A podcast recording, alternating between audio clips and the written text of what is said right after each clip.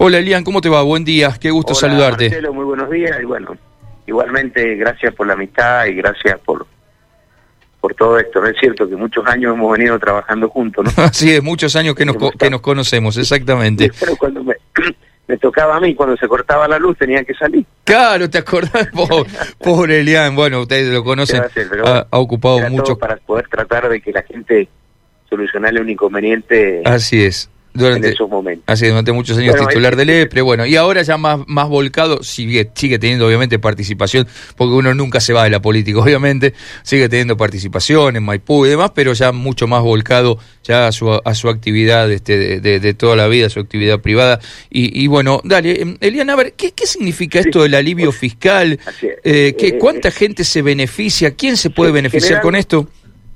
Marcelo, generalmente, bueno, está faltando, e inclusive estuve conversándolo con el director regional de la FIP justo el viernes porque eh, estuvimos un poco con- en una reunión con el Consejo de Ciencia Económica, donde yo formo parte de la comisión, y bueno, estuvimos una, porque fue el aniversario del Consejo, Así y es. bueno, lógico que estuvimos ahí un poquito charlando esto. Ellos consideran que esta semana se va a reglamentar bien, yo creo que ahí vamos a estar más precisos por esto, ¿no? Pero bueno, es un beneficio que eh, a los pequeños, vos bien lo dijiste, tiene un perfil de beneficio a los pequeños eh, contribuyentes, monotributistas. Ujú. Y lo otro bueno que tiene que ver son con las entidades sin fines de lucro. Eh, la reglamentación va a fijar un monto y en algunos en algunos momentos eh, de, ese, de ese monto, no sé si está en el orden de 100 mil o 150 mil pesos, eh, van a, digamos, como eh, cancelarle la deuda, ¿no es cierto? Se la van a condonar la deuda, sobre todo aquellas las entidades sin fines de lucro. Hoy Eh, es muy eh, importante. ese, ese monto ese monto que vos dijiste que estaría entre los 150 mil pe 100, 150 mil pesos, que bueno, eh, hay que esperar la reglamentación fina también que Claro. se conocerá esta semana, es el monto de la deuda. El monto de la deuda. Ajá, claro. bien. Esto es lo que tiene que ver y este por eso están a la espera, porque es cierto, hay muchas entidades sin fines de lucro, eso inclusive lo conversábamos. Por ejemplo, yo lo veo en Maipú eh, con los centros de jubilados, con alguna unión vecinal, con Ujú. alguna porque tienen su empleado, lo, lo digamos con todo respeto, lo blanquean, lo registran al empleado y bueno, el famoso 931, que son los aportes y contribuciones, tanto de obra social como de la parte de jubilatoria, a veces quedan las deudas y bueno, se complica. Nosotros, nosotros más en Maipú, que es digamos donde generalmente uno trabaja, este, tienen deudas por ese tipo de... Y bueno, la cuestión este es el alivio fiscal para poder avanzar, porque si no, eh, le traban, le traban la firma, lo embargan, no pueden recibir donaciones o recibir subsidios, tanto público como privado. Así que bueno, yo creo que esto es, es beneficioso porque es para los pequeños contribuyentes, eh, hacia eh, pequeños contribuyentes con actividades económicas y pequeños y contribuyentes, llamémosle también que son entidades sin fines de lucro, este, que van a tener este esta condonación de deuda, eh, que a- podemos ser un poco más precisos recién la semana que viene, Ahora- tal vez esta, Donde salga la reglamentación, ¿no? Eh, Elian, eh, cuando hablamos de pequeños contribuyentes, este, vos recién dabas un buen ejemplo, las, este, las sociedades sin fines de lucro, algunos clubes deportivos barriales, bueno, todas estas cosas. Claro. Y en los monotributistas, ¿hasta qué categoría va o Ah, ah. va? Sí, aparentemente va a ser hasta la C. ajá. Por eso la reglamentación, lógico que eh, la ley permite a la FIP, ¿no es cierto?, eh, poder ampliar, poder prorrogar todo con este tiempo. Este, creo que es beneficioso sobre todo cuando venimos de una eh, situación que, bueno, ya la sabemos todo, ¿no? De hace casi ya van a ser dos años en donde prácticamente la actividad económica fue nula. Y bueno, se está empezando otra vez y, y se tiene que reacomodar todo. Yo creo que esto es beneficioso.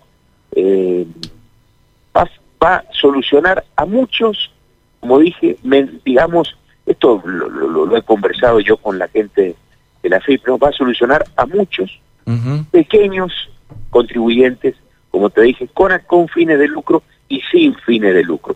Por eso hay que, eh, vamos a esperar la resolución, bien, cuando para poder que los contadores y nosotros vamos, que los contadores matriculados, como decimos nosotros en el Consejo, que tengan, que concurran a un asesoramiento del contador matriculado, que bueno, van a tener, porque también son entidades que eh, les cuesta eh, y a veces no pueden concurrir por el costo de los honorarios del contador, pero es conveniente que, con, que si contratan, contraten un contador matriculado que los asesore porque lo va a saber asesorar. Inclusive voy a tomar el atrevimiento nosotros del Consejo este, vamos a dar las charlas correspondientes a los contadores matriculados con mucho más específico eh, todos los, todos estos temas, ¿no? está, está claro, sí, obviamente porque eh, siempre decimos lo mismo, ¿no? No no vale la pena correr riesgos, a veces por un peso más o un peso menos este se corren muchos riesgos porque bueno, después este quedas entrampado en la FIP este por nada, a veces por no estar bien asesorado, ¿no? Eh, y, sale más caro el remedio que la enfermedad, como suele decir. Generalmente son gente de trabajo, gente que, eh, sobre todo en las, en las organizaciones, en las organizaciones, ¿no? Eh, que no tienen fines de lucro. Yo lo veo acá en Maipú, hay dos o tres centros jubilados eh, que me, inclusive me han venido a preconsultar, ¿me entiendes? Y bueno, y mm, también los pequeños monotributistas, algunos también que tenían deudas. Entonces, ya eh, hay que ver bien el, momento de cuándo fue la deuda, por eso la FIP lo está reglamentando y lo tiene bien claro, así que va a salir pronto la, la reglamentación. Supuestamente me han dicho esta semana la primera de noviembre, bueno, o tal vez salga la segunda, pero, bueno. pero este más o menos sería. Y bueno, este, este es el alivio fiscal, ¿no? está bien. tiene que eh, ver con em, los privados. Que, bueno, queda, claro entonces hasta hasta quiénes llegan. Bueno, Elian, queda para una próxima porque también va a haber que esperar que se apruebe este el, presupuesto y avalúe impositiva. Eh, ¿Qué análisis hacen ustedes de los nuevos cuadros de ingresos brutos, no? Y de esta novedad que nos hemos este, enterado en las últimas horas de los aumentos que hay en casi todas las alícuotas, eh, en casi todas las actividades, ¿no?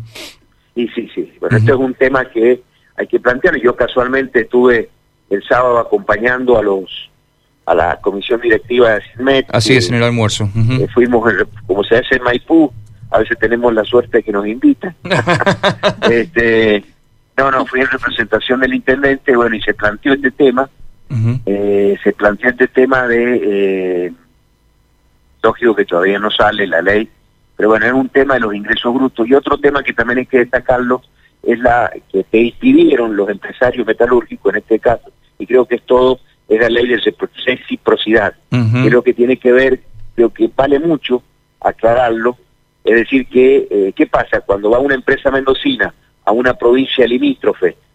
Eh, eh, a veces no está en las mismas condiciones que esa empresa que está ubicada en esa provincia limítrofe. Claro. Entonces, lo que se pide que acá en Mendoza suceda algo similar. Y creo que creo que es importante, hay que analizarlo todo y hay que analizarlo, porque yo creo que hay que escuchar, digamos, a todos.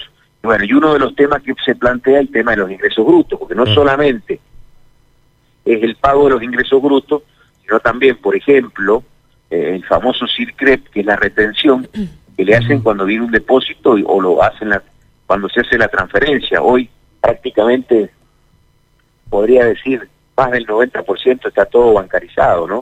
claro. Entonces, bueno, cuando se deposita en la cuenta, pero bueno, si son monotributistas no le corresponde, pero si a veces están inscritos en IVO, son pequeñas empresas, les retienen el secret, ¿no? Sobre el total, con IVA incluido y todo. Pero eso es un tema que habrá que tratarlo, eh, pero creo que es un tema, el tema de los ingresos brutos es un tema a, a conversarlo tanto con el gobierno como con las entidades privadas. Pero no quita esto, que siempre con mi idea es que también tenemos que tener gastos eficientes. ¿no? Mm, seguro. El gasto fiscal tiene que ser eficiente porque si no, no vamos a cubrir con más impuestos la eficiencia del gasto fiscal.